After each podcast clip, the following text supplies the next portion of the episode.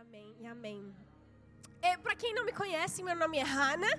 É, eu e meu marido Joshua somos os apóstolos, os fundadores desta igreja, da Igreja United. É um prazer estar aqui com vocês. Se eu não te conheço ainda, se a gente ainda nunca se conheceu, por favor, não vá embora sem me dar um abraço. Quero te conhecer. É, é, eu, assim, a gente tem muitos, muitos filhos, muitas pessoas para abraçar, para conhecer. E eu, assim, o maior prazer para nós poder receber vocês na nossa casa. Tem alguém hoje que nos visita pela primeira vez? Que é a sua primeira vez nos visitando hoje? Ah! Bem-vinda! Seja muito bem-vinda para nossa casa. Mais alguém que nos visita pela primeira vez? Não sejam tímidos. Não, amém. Seja bem-vinda. Gente, um aplauso para nossa visitante hoje.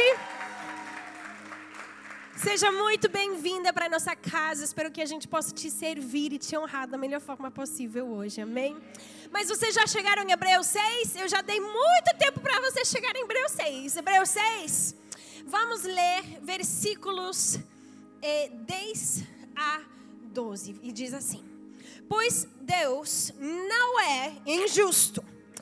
Ele não se esquecerá de como trabalharam arduamente para Ele e, de e lhes mostrará e lhe mostraram seu amor ao cuidar do povo santo, como ainda fazem. Versículo 11. Nosso desejo é que vocês continuem a mostrar essa mesma dedicação até o fim, para que tenham plena certeza de sua esperança. Assim, não se tornarão displicentes, mas seguirão o exemplo daqueles que, por causa de sua fé e perseverança, herdarão as promessas.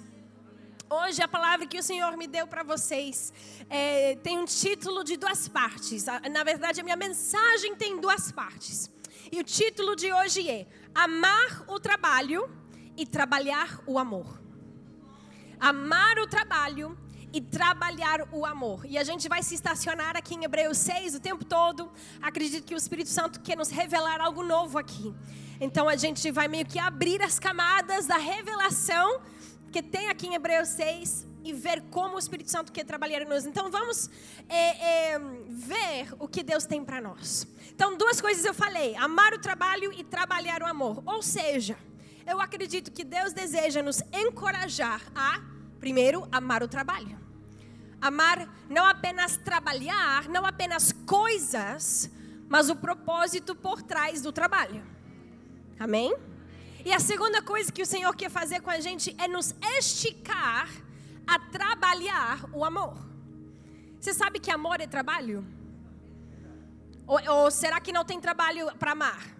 É fácil amar o tempo todo, em todo momento, qualquer circunstância. Amor só vem naturalmente.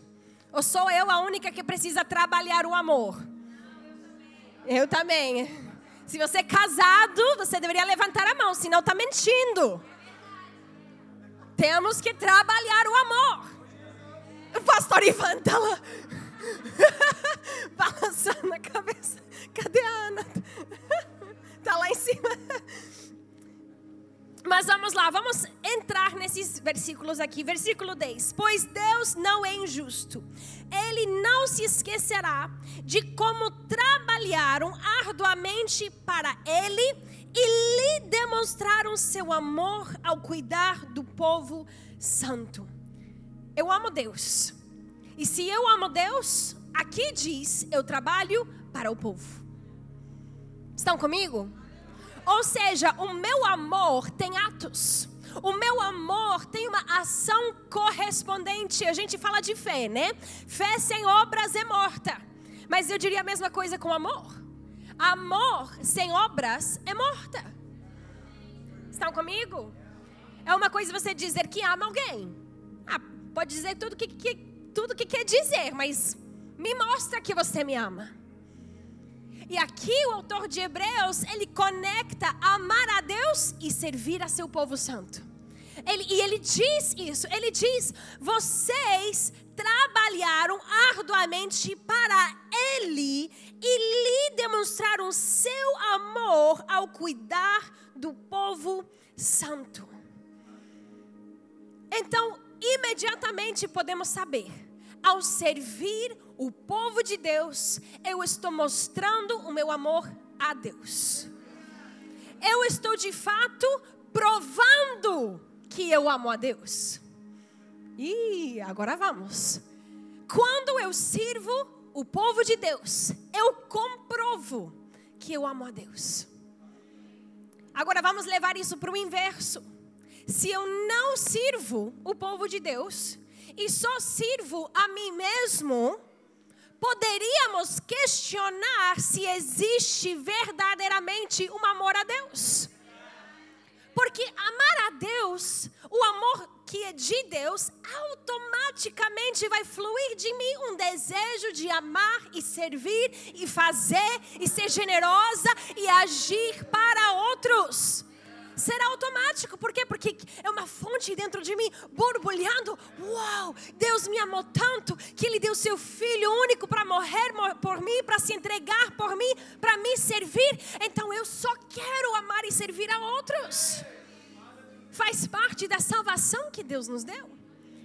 E aqui o autor conecta um ao outro, ele diz: vocês comprovam que vocês amam a Deus porque arduamente servem o seu povo. Então, para vocês que exercem o seu amor por Deus, ao servir a casa de Deus, esse versículo é para vocês, porque como que ela começa? Ela diz: Deus não é injusto. Deus não é injusto. E eu sei, porque eu sirvo na casa de Deus a minha vida toda filha de missionários, filha de pastores, desde pequenina eu sirvo na igreja. E eu sei o que é servir e servir e servir e fazer e tocar e ir e fazer isso, fazer o outro. Eu já servi em todos os departamentos da igreja cinco vezes, assim, over, cinco vezes. Eu sei o que é. E eu sei o que é ter os pensamentos. Será que alguém está vendo? Será que, será que Deus sabe? Será que as pessoas sabem quanto que eu estou sacrificando? Será que alguém percebe tudo que eu estou dando? O trabalho, o dinheiro, o esforço, a criatividade?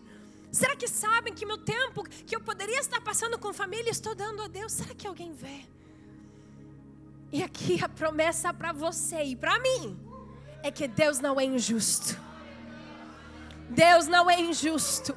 Ele não é cego, ele não se esquece, ele não é preguiçoso de que ele não conta certinho. Não, não, não, não. Deus não é injusto. Ele vê, ele sabe, ele tem tudo contabilizado perfeitamente. Ele se lembra dos detalhes que a gente já se esqueceu. E a palavra afirma: Deus não é injusto.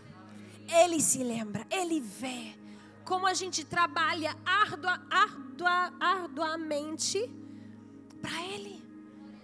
E, e vem da fonte do fruto do meu amor para Ele. E ele diz, o autor diz: Meu amor para Deus se reflete em meu amor e serviço a seu povo. Meu serviço à igreja local meu serviço aos meus pastores, meu serviço aos líderes, meu serviço aos VIPs que estão chegando, às crianças que estão vindo, meu serviço ao alcance que teremos na rua, meu serviço para as famílias que precisam de despensas para suas casas, o meu serviço é reflexão, é, é, é, é, conectado intimamente a meu amor por Deus. Então, deixe eu perguntar: quantos aqui amam a Deus? Se você não levantou a mão, a gente vai fazer apelo no final. Amamos a Deus. E como, como consequência ou como fruto do meu amor por Deus, é uma alegria servir. Eu amo servir e não apenas servir um pouquinho, não servir de forma preguiçosa, mas ele diz serviço árduo. Ele diz: vocês trabalharam arduamente para Ele e lhe demonstraram seu amor ao cuidar do povo santo, como ainda fazem. É, e eu, eu quero encorajar vocês, eu sei que também fica cansativo. Eu estou nisso há 30 anos. Fica cansativo. A gente se cansa. a gente se frustra, a gente quer desistir, a gente quer abrir mão, a gente quer fazer outra coisa em outro lugar, com outras pessoas. Mas Deus não é injusto. Ele não é injusto. Que isso seja uma promessa para você, até um encorajamento para seu coração. Uau!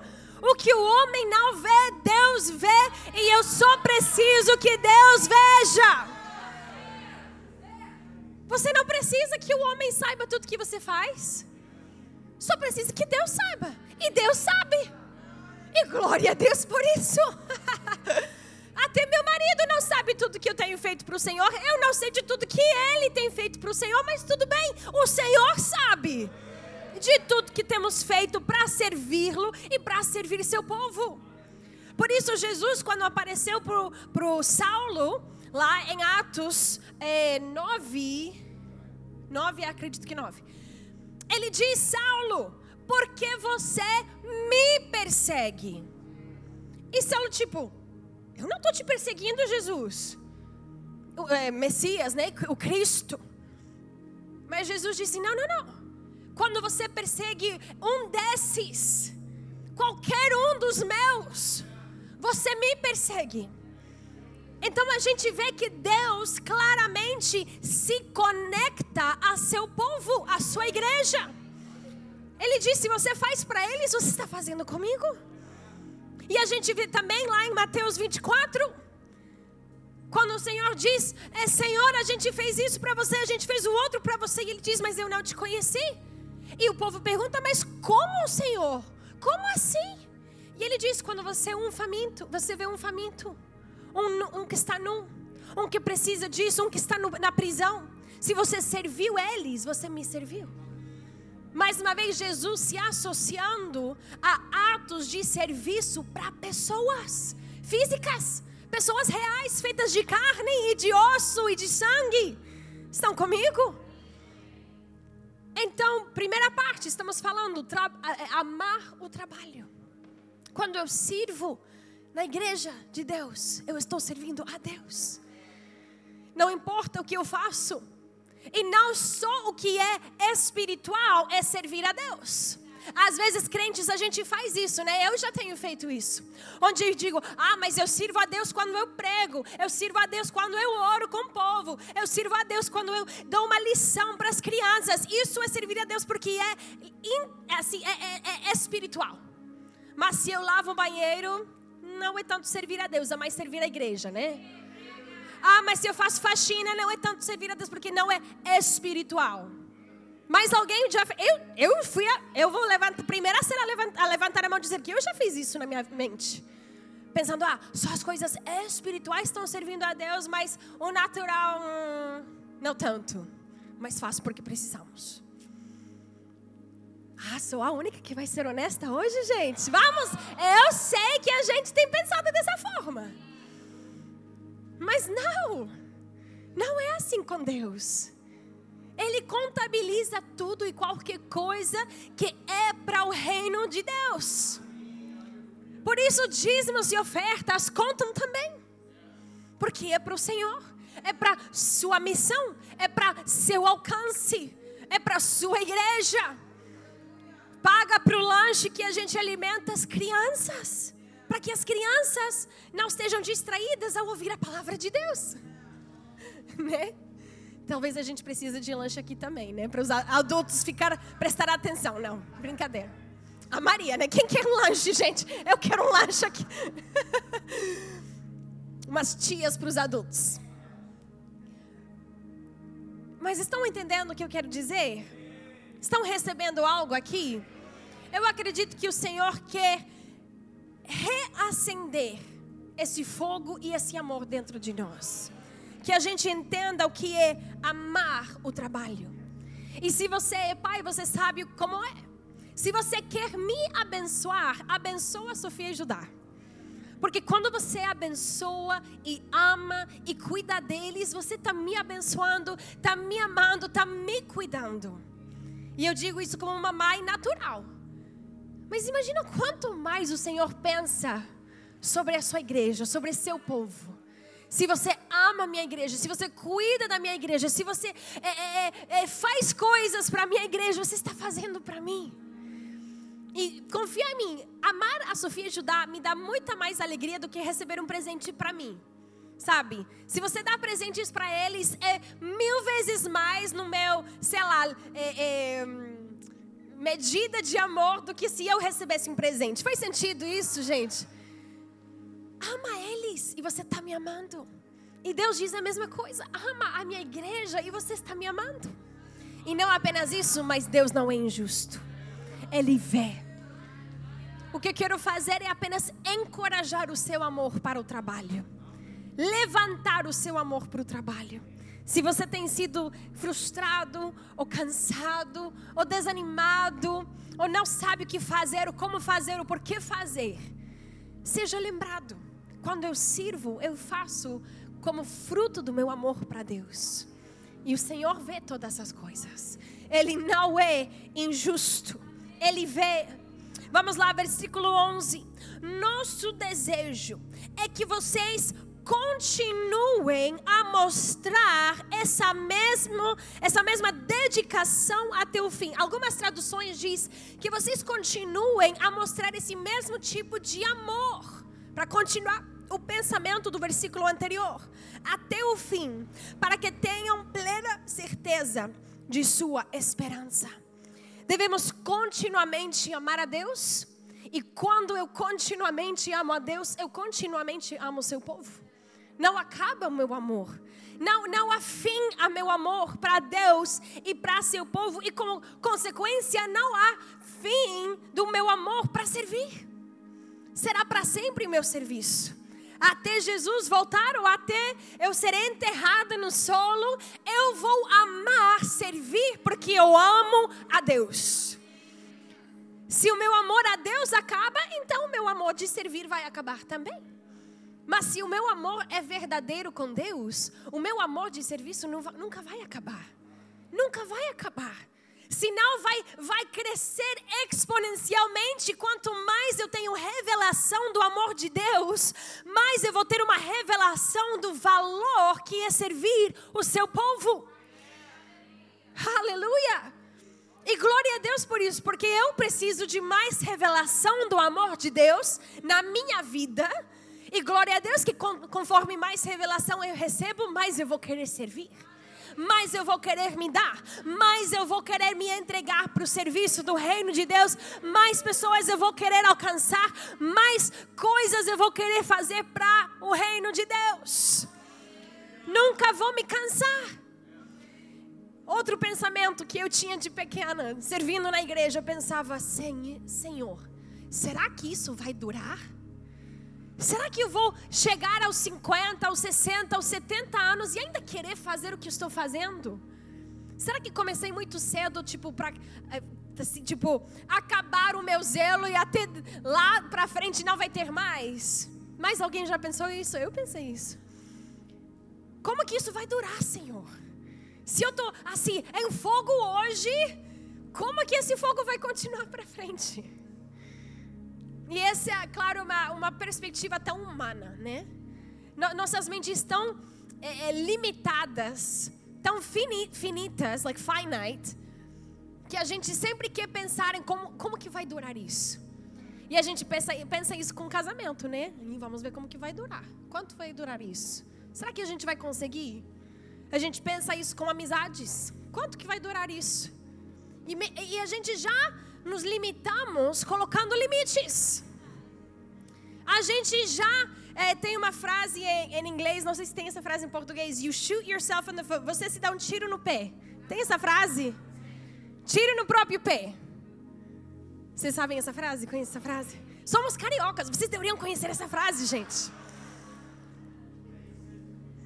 A gente se dá um tiro, um tiro no próprio pé onde a gente já fica pensando em como uma coisa vai acabar quando a gente nem viveu aquela coisa. Então vai acabar. Por quê? Porque eu coloquei limite para minha própria vida. E é como o que chamam de uma profecia que se autocumpre, like a self-fulfilling prophecy. Tem essa frase? Conhece essa frase? onde uma pessoa meio que profetiza algo, mas ela própria, ela sozinha cumpre a profecia só para cumprir o que ela falou. Faz sentido? Já confundi vocês? Mas é isso, né? Alguém declarar, esse casamento não vai, não vai durar. E não dura. Por que, que não durou? Porque a gente falou. Estão comigo? Mesma coisa com o serviço ao Senhor, com amar o Senhor, com zelo para Jesus Cristo e seu reino e a salvação que Ele nos deu. E a gente só se acomoda e entramos no ritmo das coisas e aí fica fácil. Até um dia acordamos e, ué, cadê o amor que eu tinha lá atrás no retiro dos jovens? Cadê, cadê o zelo que eu tinha quando saía lá para evangelizar daquelas primeiras vezes? Cadê o carinho que eu tinha com as crianças e hoje eu só me frustro com cada coisa que fazem? Estão comigo? Ou podemos levar isso para o casamento, mas isso não é sobre casamento. Mas o Senhor está querendo reativar algo em nós, reativar o amor que está em nós. E podemos fazer a oração que Davi fez: Senhor, me leva ou, ou me lembra do amor que eu tinha no início da minha salvação. Me lembra do zelo que eu tinha no início da minha salvação, do fogo que eu tinha no início da minha salvação. E a promessa do Senhor é que não importa há quantos anos você está na igreja, você sempre poderá agir como se fosse o seu primeiro dia poderá ainda ter o mesmo zelo, a mesma paixão, a mesma compaixão, o mesmo desejo de ver mudanças e vidas transformadas há 50 anos, 70 anos, até Jesus voltar, eu vou ser a mesma e ainda mais. Não é um, not, não é uma, é, like down, não é para baixo a linha, é para cima. Não é que a gente chega a um ponto e daí uh, tudo para baixo. Não. Em Deus é de glória em glória em glória. A gente não se cansa, a gente não acaba. Na verdade, a palavra de Deus promete o oposto: a gente vai correr sem se cansar. A gente vai andar e não perder o fôlego. Essa é a promessa de Deus para nós. E tudo vem do nosso amor para Deus. Aleluia. Agora pensa nisso. Você acha que o amor acaba? Não. Não acaba. O amor é ilimitado. É ilimitado. Agora presta atenção, tem mais amor do que fé no reino dos céus. Tem mais amor do que curas, milagres, maravilhas, tem mais amor do que falar em línguas, tem mais amor, aleluia, estão me seguindo, gente? Apóstolo, de onde você pegou isso? 1 Coríntios 13. 1 Coríntios 13 fala que amor, sobretudo, é o que vai durar. Então a gente pode olhar e dizer, mas apóstolo, você está falando de trabalhar para sempre? Sei! Porque o amor não acaba. O amor é ilimitado. Tudo vai acabar, mas amor continuará para sempre. E se você está se sentindo um pouco cansado, um pouco com seu tanque vazio, puxa do amor ilimitado do Senhor, que está disponível para você está disponível para você, disponível para seu coração, disponível para primeiro encher seu tanque pessoal e depois transbordar para outros. Mas está disponível. Não há falta no reino de Deus de amor. Não vamos chegar no posto do amor e Deus dizer, ih, tá com, tá com, como que a gente chama, tá com, quando tem falta, né? Está, estamos racionando o amor, tá? Espera um minutinho que a gente vai preencher aqui um pouquinho, e depois lá um pouquinho, e depois lá um pouquinho. Não! Não funciona assim no reino dos céus. Há um amor ilimitado para todos em todo momento. E nunca acaba. Vamos continuar, versículo 12. Versículo 12 diz assim: Assim. Então lembra, estamos falando de amor? Amor para Deus, amor para seu povo e serviço a seu povo. Então continuamos, diz assim: assim não se tornarão displicentes, mas seguirão o exemplo daqueles que por causa de sua fé e perseverança herdarão as promessas. Agora, outras traduções dizem, ao invés de displicentes, dizem assim: espiritualmente cegos ou indiferentes. Agora, o autor conectou ainda mais profundo. E ele disse: O teu amor, quanto mais você serve a Deus, servindo o seu povo, o teu amor será afiado, aleluia, será perfeita, será pura. Mas, o inverso disso, se você se cansar, se tornarão espiritualmente cegos, como uma faca cega, ou indiferentes e não poderão completar a jornada que Deus tem para vocês. Olha como o autor explica a grande diferença e ele conecta tudo no raiz do amor. Ou seja, se eu me canso no trabalho, se eu fico frustrado no trabalho, e isso, gente, isso acontece. Mas é o que você faz com o cansaço que determina o teu amor. É o que você faz com a frustração que determina onde você irá. Ele diz: cuidado, porque se não se cuidar, o seu amor se tornará espiritualmente cego, indiferente, e o que, que ele diz? A advertência: seguirão e não poderão herdar, herdar as promessas. Olha isso, gente. O autor conecta amor a Deus, a seu povo, serviço ao povo de Deus, com cair em regressão espiritual.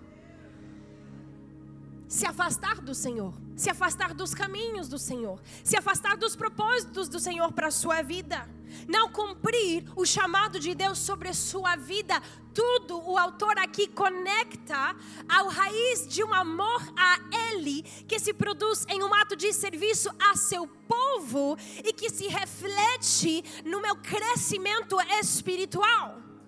Uou! Igreja, acorda que isso é pra gente. Isso é para mim.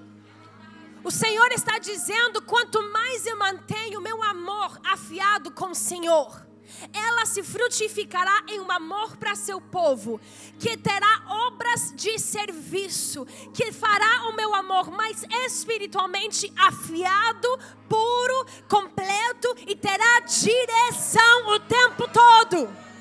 Eu não vou me perder na jornada eu não vou me perder, não vou poder, eh, não vou poder, eh, não vou conseguir tirar os olhos de Cristo, o autor e consumador da minha fé.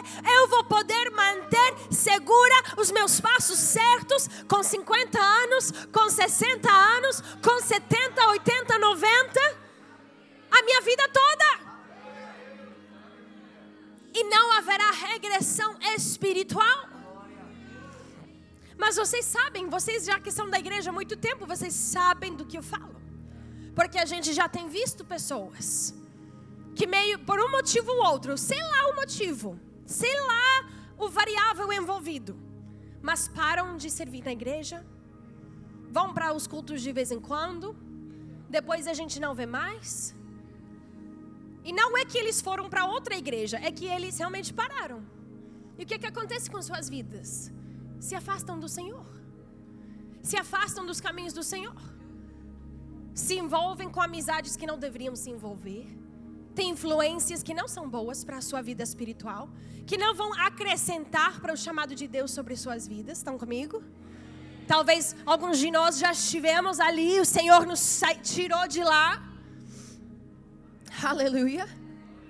Mas a gente sabe como é, por quê? Porque o inimigo sempre trabalha da mesma forma sempre trabalha da mesma forma. Ele vem com a mentira: ah, você está cansado, melhor não se servir tanto tempo. Ah, você está frustrado, melhor parar de servir um pouquinho. Ah, isso. Então, toma um descanso de servir na casa de Deus. Então a gente pensando, oh, é o descanso certo. Você sabe que tem descanso certo e descanso errado? Descanso certo te levará mais próximo ao Senhor. O descanso errado te levará para longe do Senhor. Mas o inimigo sempre vai usar a, a, a isca de descanso, ou, ou, mais tempo com a família, ou mais isso. Ah, vamos, você precisa uma renda maior para. E agora quê? Daqui a pouco não serve mais na casa de Deus. Não está dizimando mais. Não está envolvido com o povo de Deus. Não tem mais amizades na casa de Deus. Estão comigo? Todo mundo já viu ou já foi essa pessoa. Todo mundo já viu. Ou se você, se é a sua primeira vez dentro de uma igreja, sejam bem-vindos. Você ainda não viu isso, mas nós que já vivemos na igreja, já vimos isso. A gente sabe como é. E por quê? Porque o inimigo trabalha da mesma forma o tempo todo. Não há nada novo debaixo do sol. E especialmente com o nosso inimigo estúpido. Só ele que a gente pode chamar de estúpido é permitido. Mas pensa nisso. E o autor aqui claramente faz: quanto mais a gente trabalha em amor a Deus e com seu povo e em atos de serviço, mais nos afastamos de ser indiferentes e espiritualmente cegos. Aleluia. E como, então, como apóstolo, como que eu posso voltar? se eu estou longe, se eu me permitir entrar nesse ritmo de ai, não, então como? Se arrependa hoje. Peça perdão ao Senhor. Você não errou com o homem, você errou com o Senhor. Não é o homem que tem que pedir perdão, é o Senhor que tem que pedir perdão. É ao Senhor que a gente se rende e diz: Senhor, me perdoa. Eu perdi o meu caminho, eu não tive os olhos fixos em Ti, eu permiti as coisas desse mundo me distrair e tirar a minha atenção, e eu desejo voltar a Teus caminhos. Me ajuda, e Ele vai te dar um fogo fresco, um amor renovado, uma alegria renovada e desejo de servir o povo de Deus. Aleluia. Ele vai te ajudar. Ele sempre vai te ajudar. Como eu já falei, fé sem obras é morto. Amém? Tiago fala disso. Mas eu conectaria amor também. Amor sem obras é morta. E eu já falei, mas eu vou repetir. Mateus 25, 40. É quando o rei responde às pessoas que reclamam com ele: Mas quando que a gente te viu? Não, quando que a gente te viu com fome? Quando que a gente te viu isso e o outro? E o rei responde: Eu lhes digo a verdade, quando fizeram isso ao menor destes meus irmãos, foi a mim que o fizeram. Quando eu sirvo as crianças trocando fralda suja, estou servindo ao Senhor quando sirvo nas ruas, ministrando o Evangelho, as boas novas, eu estou servindo ao Senhor. Quando eu levo água para a pastora que está pregando, eu estou servindo ao Senhor. Quando eu toco a bateria para o louvor, eu estou servindo ao Senhor. Quando eu dou meu dízimo, a minha oferta, quando eu ajudo com projetos na igreja, eu estou dando ao Senhor. Que a gente não perca o foco e a atenção e o motivo pela qual fazemos as coisas. Não vem de obrigação, não vem porque alguém falou, ei, você tem que servir a igreja, porque eu falei que tem que servir a igreja, porque eu que é necessário fazer. Eu faço porque eu amo a Deus. Eu faço porque eu quero servir a Ele. E nós te convidamos a servir porque você ama a Ele e deseja servir a Ele. Aleluia! Por isso fazemos o que fazemos. Por isso servimos. Por isso colocamos o melhor que podemos em tudo que fazemos. Fazemos as coisas com excelência. E você só olha esta casa. Esta casa foi feita com excelência. Excelência. Nós temos nos Estados Unidos vários amigos e quando a gente viaja a gente mostra para eles fotos das igrejas a gente mostra olha como que era a nossa igreja de Jacarepaguá era uma garagem de, de motos estava feio a gente mostra as fotos de como era antes e aí a gente mostra as fotos de como que tá agora. E olha que lindo maravilhoso a gente comprou piso bonito a gente não quis o mais baratinho só porque a gente podia poupar um pouquinho de dinheiro a gente queria algo bonito e nossos amigos lá, eles, eles é, é, alguns são empresários, né? Então eles nos perguntam: ah, vocês são donos desses prédios para poder investir tanto dinheiro e, e fazer toda essa obra para que assim o seu investimento volte? E a gente, ah, Uh, não, uh, somos inquilinos e, e todo esse dinheiro que a gente investe, realmente a gente não vai ganhar de volta porque a gente não é dono do prédio. E eles, então, por que vocês fazem o que vocês estão fazendo? E a gente falou: excelência.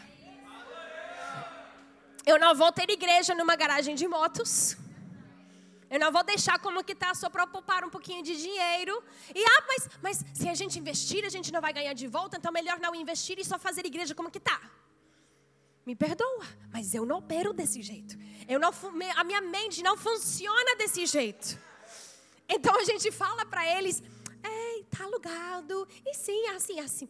É, se Deus quiser nos mandar milhões de reais para a gente comprar o um imóvel, amém. Mas até então a gente vai alugar e, a gente vai investir o nosso dinheiro para fazer bonito e para fazer do, do melhor jeito possível, porque a gente quer dar para nosso povo algo excelente. Porque nosso Deus nos deu algo excelente. E quem somos nós para dar algo menos do que excelente, como a sua igreja? Estão comigo? E eles, eles ficam bem animados quando a gente, quando a gente explica para eles o porquê, né? Oh, uau! E é, e é nesses momentos onde eles começam a ofertar para os projetos da obra. Então, glória a Deus. E aí a gente pergunta, e vocês, vocês querem participar no projeto de obra das igrejas? Vamos, vamos lá. Mas ele diz, por causa da sua fé, versículo 12, e perseverança, herdarão as promessas. Veja, amados, tudo que a gente faz vem do amor. Tudo. A raiz é, é o amor. Não é obrigação espiritual, religioso. Não é, é, é, é, ai, sei lá o que é, mas não é. É amor. A gente faz o que a gente faz pelo amor. Temos errado? Claro que erramos. Claro que erramos mas erramos querendo amar. o motivo é para amar e talvez a gente erra no motivo, mas tá lá, a gente vai conseguir. Mas eu quero encorajar vocês que precisamos crescer no nosso amor. Eu falei que essa palavra é de duas partes e eu preciso acabar agora, mas falamos amor ao trabalho e trabalhar o amor. A gente falou de amar o trabalho, de amar o reino de Deus, de amar servir na casa de Deus. Mas agora eu quero esticá-los no seu amor. Porque ultimamente o Senhor tem me esticado no meu amor. E eu estou tão convencida que ninguém poderá avançar espiritualmente até ter uma maior revelação do seu caminhar de amor. E, e, eu, e eu digo isso porque é o que o Senhor está fazendo comigo. Hannah, para você ir ao próximo nível da sua espiritualidade, é tempo para examinar o seu amor. E eu sei que existem diferentes circunstâncias e a gente não vai entrar, ai, mas e isso? E o outro? E quando isso acontece? Quando outro acontece? E não vamos falar disso, só vamos falar em termos gerais. Mas eu estou convencida que a gente se permite ser carnal só quando se trata do amor. Como assim, apóstola? Especialmente como crentes, né? A gente ama justificar o pecado de outro feito em contra de mim para ser a justificativa pela qual eu não amo. Alguém errou comigo? Foi errado, foi pecado. Eles realmente erraram. Mas por causa disso, eu não preciso amar. Ou eu não vou amar. Talvez eu perdoo, mas eu não vou amar. Estão comigo? Toquei alguns nervos. Mas são os nervos que Deus está tocando comigo. Então vou compartilhar com vocês. Vamos sofrer juntos nessa jornada de amor, porque o Senhor está trabalhando na gente. Mas Ele falou para mim, Hannah, o teu amor só pode ser medida em como você ama aqueles que fazem ruim ou mal com você. Você não pode medir o seu amor maravilhoso em como você ama as pessoas que são fáceis de amar. Você não pode dizer que você é uma pessoa de muito amor se você só ama quem é bom contigo, quem fala bom contigo, quem, quem é bonito contigo, quem é carinhoso contigo, quem faz o que você quer que façam. Estão comigo? Não é assim que a gente mede onde que estamos no nosso caminhar de amor a gente mede onde estamos no nosso caminhar de amor pela forma em que a gente trata as pessoas que fazem mal com a gente. As pessoas, ou poderia você, você poderia chamar assim, as pessoas difíceis nas nossas vidas. Aí quando eu falei pessoas difíceis, rostos nas nossas mentes apareceram, né? Uh, eu conheço uma pessoa difícil, ah, eu conheço duas pessoas difíceis. Não olhe para a pessoa do seu lado. Não vira, não fica cutucando, não, não, não. Mas o Senhor quer nos perguntar: o teu nível de amor se mede em como você ama as pessoas difíceis da sua vida.